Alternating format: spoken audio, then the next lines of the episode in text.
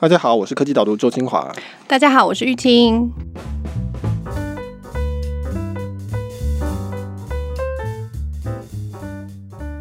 玉清，你有没有在网络上匿名骂过别人，或者说别人坏话？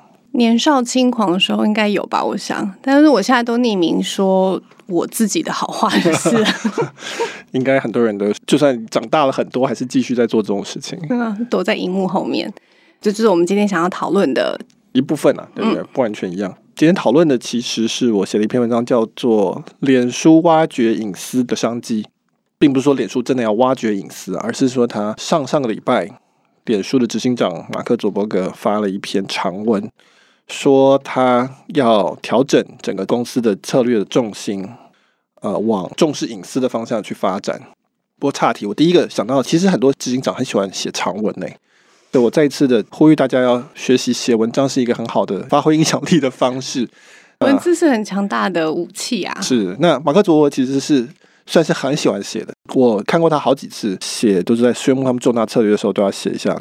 写的好处当然就是可以解释为什么要做这个事情了。主要是在讨论讯息部分的工具的调整，而不是他们的公共平台的调整。嗯，就是因为他们这两年饱受抨击嘛。大家都一直觉得脸书上面的隐私很没有保障，这个是我们上礼拜的一篇文章提到的。然后他们就是回应公众的压力，这样。不过，其实我觉得更主要的一个原因，应该也是跟用户都慢慢的移到想要有隐私的平台去了吧。他是这样讲了，马克·佐伯格是说他有观察到成长很多都是在私下的讯息里面。公众平台的成长可能是停滞的，但是他看得到，因为看到后台嘛，他看到说可能 Instagram 的私讯，或是 Facebook 的 Messenger，或是 WhatsApp 这个持续的在快速的成长，但是好像是在公共的部分其实是停滞，或是已经没有成长了。就我常常跟大家讲说，你有没有觉得 Facebook 越来越难看？几乎每个人都同意说 Facebook 越来越难看，越来越没有新东西。你一直一直更新，好像也看不到什么特别有趣的东西。或许很多东西都转到了不管是私讯或是私密群组里面去。嗯。对啊，因为讲到私密的群组，在美国很有名的就是 Snapchat。Snapchat 的 CEO 他就一直非常的强调说，这种公众的发言的平台，一般人其实也会想要在私底下的群组里面讲话的。然后他认为这两件事情其实是相互冲突的。那他们是专心着重在哦，一般人在私底下的社群里面的发言，他觉得这样大家可以更自在的讲，因为不然的话，你会很担心说，哎，我现在发言是不是以后就会被反咬一口，被拿来当做什么什么样子的证据？对啊，大家就知道 Facebook 有几个缺点，比如说我多年前年少轻狂的言行，很多人成名之后就被挖出来说，你看你当初讲了这个什么什么东西，或者你当初做了什么什么事情，尤其是政治人物更害怕这样子。所以脸书很久远，就跟钻石一样。现在大家知道了这件事情，或是比较清楚这个风险，就开始讲话越来越小心，这样导致于脸书也越来越无聊。对啊，就是变成是一个很官腔的地方啊！你一发言就讲说，哦，这个是全部的人都会看到，然后而且还会被当做证据留存的。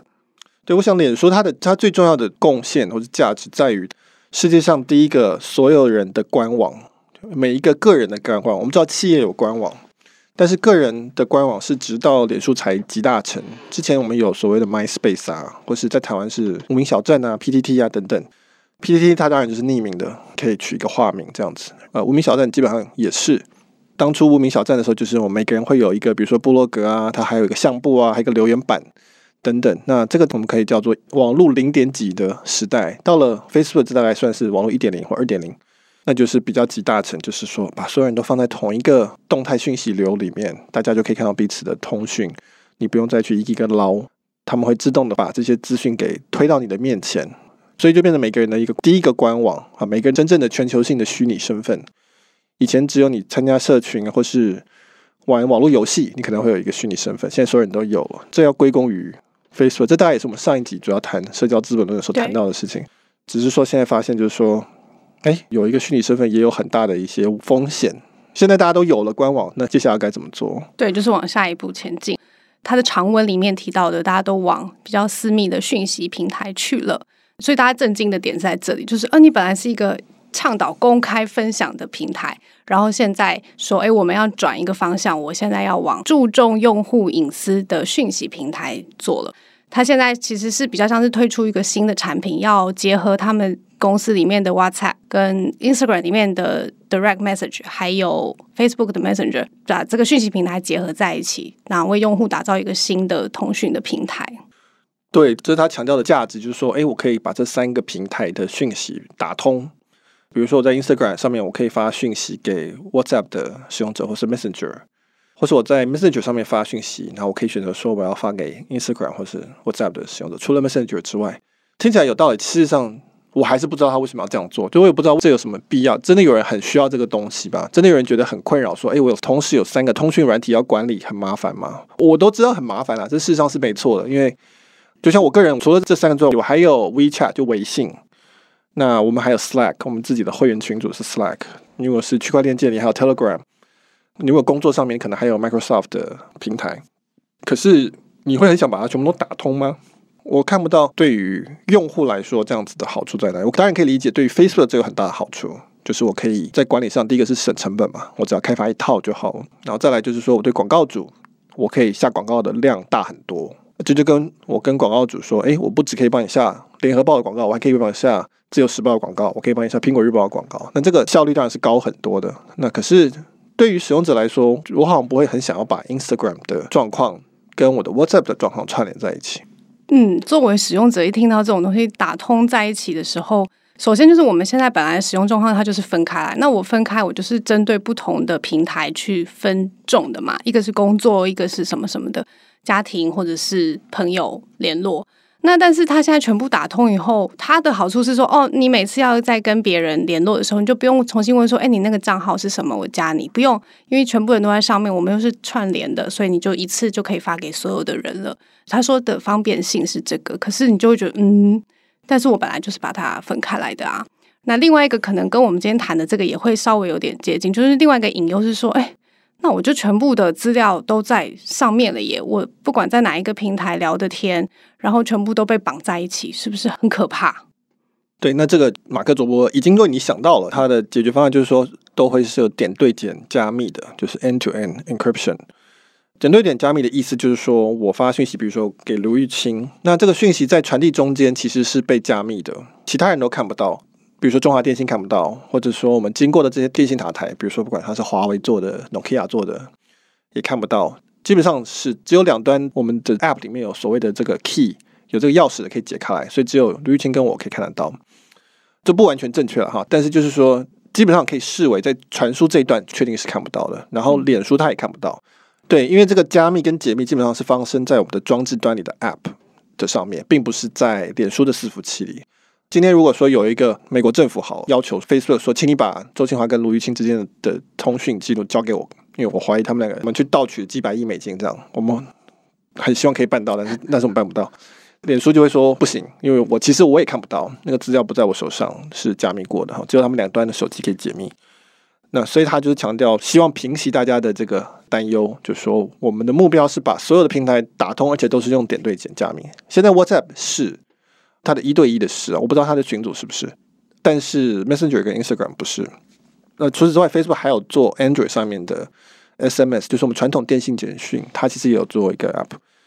他就是说，希望可以延伸到这些东西去，让所有不管你是在哪个平台进来的通讯，都是可以点对点加密的。嗯，因为他非常强调说，哎，这个讯息现在在我们的平台上面，我们就比如说我不会永久保存，它可以有阅后几焚的效果，它可能在一段时间以后会消失。然后用户又想要在私密的群组发言，意思是说我不想要我的话被所有的人看到。但是加密的这件事情，好像比如说我不想要人家知道我讲到什么话，我可能用匿名的还快一点。对，那其实这里面包含几件事情，其实是都不一样的。Facebook 它是有选择性的做，比如说点对点点加密，他要做，他觉得这个很重要。然后他要做你刚刚讲的阅后即焚，就像台湾比较熟悉的可能是 Instagram 上面的限时动态。你上传一段影片，二十四小时之后会消失。Facebook 上面现在也有。那这个东西，马克·佐伯格也说他要做，他说要全面的引入打通的讯息平台，所以将来就是我跟你可以传一些东西，然后是二十四小时后会消失的。我知道 Line 好像也有开启这个功能，就你要选择用的是，但是匿名是没有的。Facebook 目前没有说他要做匿名，因为匿名有，所以那这三个东西都有它的好处跟它的问题。加密我们刚刚讲过。那现实动态的问题是在于说，一个东西我讲了之后就消失，没有了痕迹，那将来其实是很容易有纠纷的，尤其是如果在商业上的使用的话。那再来就是说，它其实不太可能是真的消失。换句话说，只有 Facebook 有可能留一寸 copy 就对了。我们两个都没有嘛，讲完之后它就消失了。万一出了什么问题，大家很容易都会想要找 Facebook 说你把你的资料交出来，但是他可能会说没有，但是我们都不知道是不是真的没有。然后我跟你是肯定没有的，所以最终一定会去找他要，那这会是一个问题。那匿名的话是完全跟 Facebook 它的理念是完全不同的。Facebook 一直是蛮强调实名制，他觉得实名制才是会有出现有意义的互动。那匿名会有很难解决的一些言论的问题，所以你看 PTT，或者说你美国像是 Reddit 这种乡民社群，或是叫有一些什么 A chain、Four chain 这些，这种是强调匿名性的。通常那些很奇怪的言论都是从这里跑出来的，或是那种我们讲山色心啊、暴力啊这种东西，极端种族言论都是从这里出来，因为他们风险就降得非常非常低，因此你的我们可以讲人性的社交上压力所带来的一些节制就没有了。那这个 Facebook 是目前是没有要碰的一件事情的，所以 Instagram 大概是它的极限，但是它基本上也是很千方百计的把你的 Instagram 账号跟你的 Facebook 账号挂在一起。或者说跟你的通讯录挂在一起，它某方面来讲，多少知道你是谁，但是已经是比 Facebook 要松了。但是我我觉得 Facebook，尤其他过去一年来被盯得满头包的状况来讲，什么政治假账号啊这东西，我觉得他不会很有兴趣做匿名这件事情。对，就是到底社群平台，你文章有提到，它就是一个近十五年来才出现的产物，它到底应该要怎么发展，大家也不是很非常的确定这样。我们今天录的最大的一个新闻，就是那个 Facebook 的产品长就要离开了嘛。Chris Cox。对，你刚刚讲，不管你是实名制还是匿名制，都各自会有各自的问题。然后你是在公开的分享还是私密的分享，它也会产生不同的问题。可是你看完那个马克·佐伯格声明以后，你就会想说：哎，可是你们本来都是一个强调公开分享。这是你们公司最核心的文化，然后你现在说要转成这种私密的讯息平台，对照你过往出过的这些包，你们真的做得到吗？你就会非常的怀疑这件事情，尤其是他没有透露太多的细节嘛。他说要花几年来完成这件事情，所以我们现在都还看不太到太多的细节。然后今天的新闻是他们的又有两位很重要的高层又说要离开，就是他们其实并不认同这样子的发展的。对，我觉得一般人可能都完全的小看了创造跟管理一个社群的困难度。比如说，我以前当过几个 PDD 版的版主，其中一个比较知名的是那个桌游版。光是这个这么小小的版，你其实就会有很多麻烦事情跑出来，你就要去搞清楚说这是谁在攻击谁啊？这个文章可不可以删啊？或者什么？然后你要开始建立一些版规啊，然后什么？就光一个很小的东西，其实它就有很复杂的东西在里面，而且。很多东西是很人性化的，就是说你其实很难光立一个法，你原来立的规则可能很容易就会出现例外啊。对对对，比如说我开桌游版，我就说不准有广告，可是你怎么定义广告？非常的困难。嗯、就是说今天有一个小店的店长说：“哎，我要开一个桌游店，请大家来光临。”那个我开的那个版是非常早以前的，就是根本台湾桌游根本就不普遍，所以有这种东西我们都非常鼓励他，我们都很高兴看到他进来。那可是今天你就会觉得这大概是一个广告，或者说我想要去翻译这个。桌游从德文翻译成中文，可不可以请大家帮忙捐点钱？现在我们会想说这有著作权问题，那当年我们都非常的感激。可是，所以这其实是很多很细的事情，就是光一个这么小的版，这是一个从过去二十年网际普及来，然后 Triple W 过去大概十五多年以来，我们还在刚开始在搞清楚这件事情。可是我们已经很快的成长到 Facebook 这个规模了，全球性的规模，全球的人口在使用这个东西。那因此这个。挑战是非常非常巨大的。我常常会，比如说文章里面会讨论或者批评 Facebook 的东西，但是我一点都不想做他的工作。我觉得他的工作非常非常困难，真的是真的很困难，十面不讨好的一个工作。那所以他现在的做法，也某方面来讲，就是说，你要不然就是骂我说放任平台上面有这些假新闻，要不然就是骂我说我管太多。这就是为什么两面不讨好，他怎么做都不对。Facebook 上面前一阵子有很多的这种不打疫苗的。粉丝团啊，新闻在流窜这样子，你要他去打压，那基本上你可以说是侵犯言论自由嘛。虽然我我个人不同意，但是我知道这是言论自由，这很明确的。那可是很多人就会说，这个危害小朋友的安全，危害公众的卫生的安全，那 Facebook 你是一个私人企业，所以你不用管言论自由，你应该要去管这个事情。那所以他管了，但是这个就是两面不讨好嘛，大家就会觉得说，哦，所以你看 Facebook 你就是一个法西斯或者干嘛？就是觉得啊，一方面有人呼喊要他去管制，但是一方面有人说你有什么权利来管我？对对对，我当年当桌游版也会有这种 很小的挫折，他有很大的挫折。可以体会马克的那个两难，对不对？对，这、就是放大一百万倍的的事情嘛。嗯、所以马克伯现在的意思就是说，我都不管了。我反正都看不到，你都不要让我看到就对了。我根本都不知道你在讲什么，那这样我就不用管了嘛。英文就叫做 throw the key out，就是说钥匙我丢了啊，所以我也打不开。那你大家都不要来找我。我觉得大家可能会等到他这个东西真的建好，大家真的开始用的时候，大家可能会说：等一下，等一下，请你回来，还是他来回来管好了。我们我们给你一些这种法律上的豁免权，但是我还是希望你管，因为有人管总比没有人管好。现在如果说所有东西都跑到地下去了，所有的不管是反疫苗，或是说什么。各式各样奇怪的伪科学、伪医学、伪新闻，都到群组里流窜。比如说 Line，好，大家台湾人应该非常的感同身受。Line 里面东西更是很多，都是很荒谬的。那这个时候怎么办？这个搞不好更可怕。你有什么机制可以来对抗这东西？还没有发展出来，会发展出来，往后会继续发展下去，这个值得看。但是就是很可能那个时候大家会开始说：等一下，我们还不如大家一起同意说，我们还是有人来管。他可能这个管理的方式是我们。某种民主形式去决定的好了，比如说某种有代表权之类，这个我我不知道，但是可能会发现说丢到地下也不见得是一个好方法。嗯，他的长文里面有小小的提到啦，就是说我虽然都看不到你们之间真实的对话的那个内容，但是我拥有呃你们对话的原资料，就是 metadata。他举的例子反而是说。有人会利用这些讯息的工具来策划恐怖攻击，或者是什么？那这个真正直接就是危害到人身安全的。那这个部分我们要帮忙，我们也要协助政府来做这件事情。那我们怎么做呢？我虽然看不到对话记录，但是我可以透过一些其他的原始资料，不管是发送的频率，或是等等等。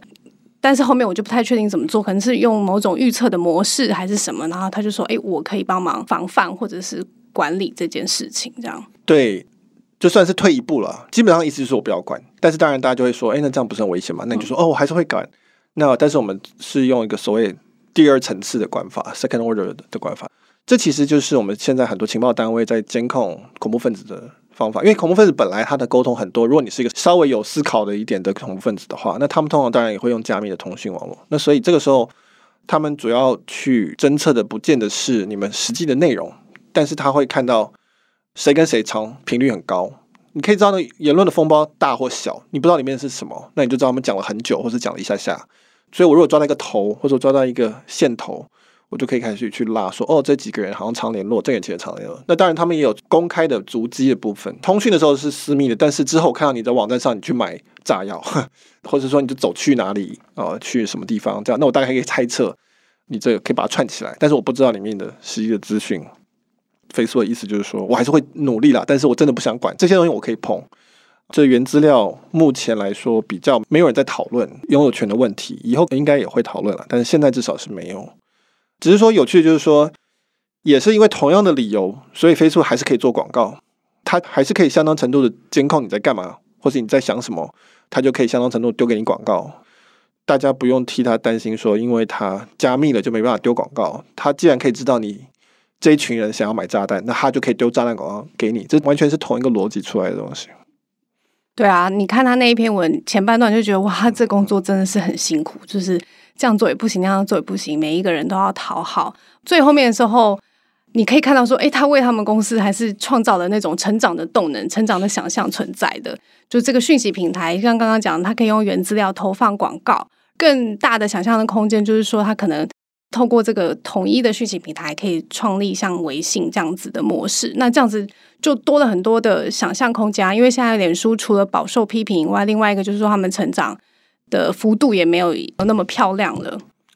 对，我们要先解释一下原资料是什么，就听众不一定知道，嗯，会员会知道了。那原资料指的就是资料的资料，描述资料的资料。比如说，我们今天录的这段 podcast，假设总共二十五分钟，好。Podcast 本身是资料，二十五分钟就是原资料。每个资料都需要被描述嘛，我们才能知道那个资料对我们的意义是什么。比如说，一个大楼本身假设是一个资料，那它的地址就是原资料。我们要有那个原资料，我们才能去找到那个资料。刚刚提到就是说，通讯内容他不一定知道，但是他可以知道谁跟谁在讲话。讲了多久。这两个人每天都在这个时间点，比如说下午五点钟，就常常在发讯息。那他很可能就是夫妻在讨论要接小孩，比如说我们家就是这种状况。没错，大家就知道。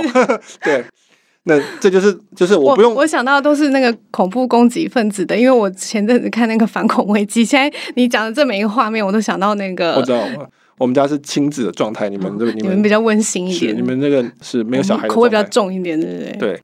对，所以原资料本身也是可以知道很多事情的。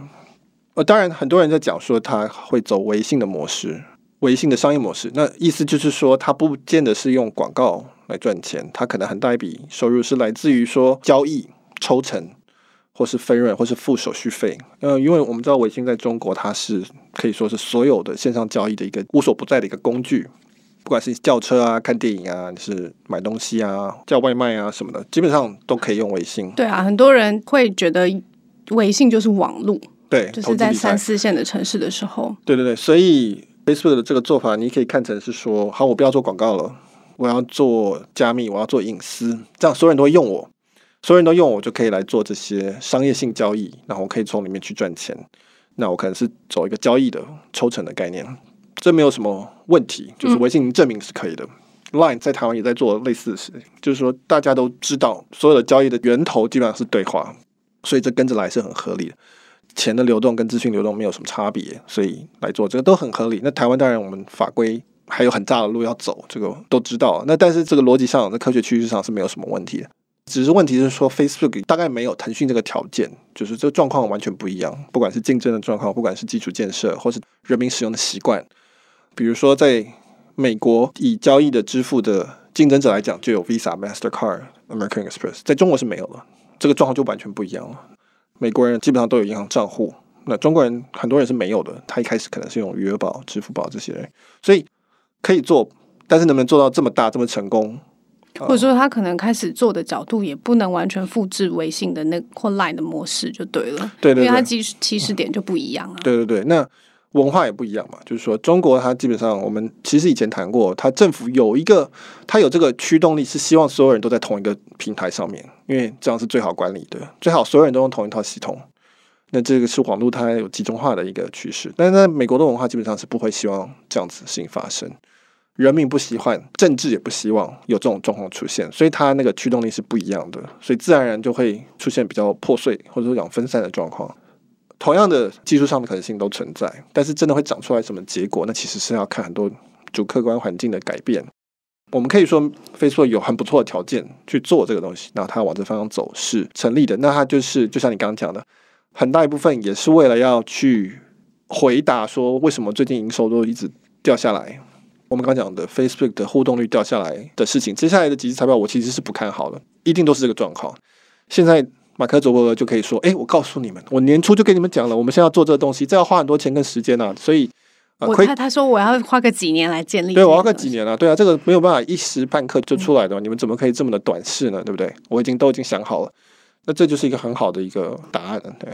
那我们今天的讨论大概就到这边，然后呃，有几位听众有提出问题，所以我现在来代替他们问 Michael。嗯，这个问题都是在我们的科技岛读粉丝团，然后写讯息给我们，我们会选择出一些我们觉得可以在这边回答问题，回答大家。嗯，好，第一题是，诶，我们好像没有讨论过这个。杜淳问的，想知道关于电子竞技业的趋势，越来越多企业和艺人投入人，你觉得这个是运动还是兴趣？所以讲的是游戏，对，电竞，电竞。电竞本身很明显，它是 competition 啊，它是竞技，这个没有什么问题，它就是在竞争。那只是它竞争的跟你说篮球比赛的是这种体能、体力、手脚协调的能力这样子。电竞它比的是可能是眼睛跟手指头的协调能力，这毫无疑问是一种竞争，而且是一个参与率非常非常高的。所以曾经有一度大家有争议说，这到底算不算是运动？对哦，它算不算是 sports？它可能不是 exercise 哈。所以，我当然认为这是一个会不断成长的产业。那我觉得，不管是哪一种竞技，它的市场的大小基本上取决于有多少人可以玩。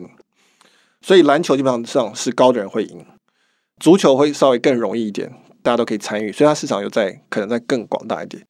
那电竞其实是非常非常大的，因为每个人在家里在有电脑就可以玩了，而且都可以玩的还不错，这样。所以我其实觉得这个市场是更大的，从某方面讲，我觉得是更大的。那所以我觉得这是一个会不断的扩张、持续成长的一个一个产业。嗯，那他题目如果是运动还是兴趣，我有点看不懂。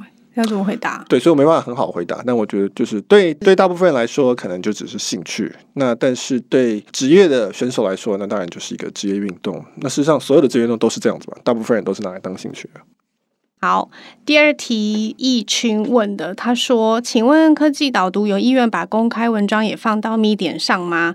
觉得文章性质还蛮接近，曝光度也会更好。纯粹好奇。”应该不会放到 Medium 上面。因为我们也不希望受制于太多私有平台，那所以我们就是基本上是放在我们自己的 WordPress 上面。所以公开的部分你，你想要看你就来我们的网站，来我们网站跟去 Medium 只差一个网址而已，按一个键就到了，所以没有任何的差别。那当然，我们自己的网址上面我们可以告诉你说，我们还有付费订阅的部分，我们有音频的部分，我们可以比较好的传递我们到底这个东西在做什么，在 Medium 上面。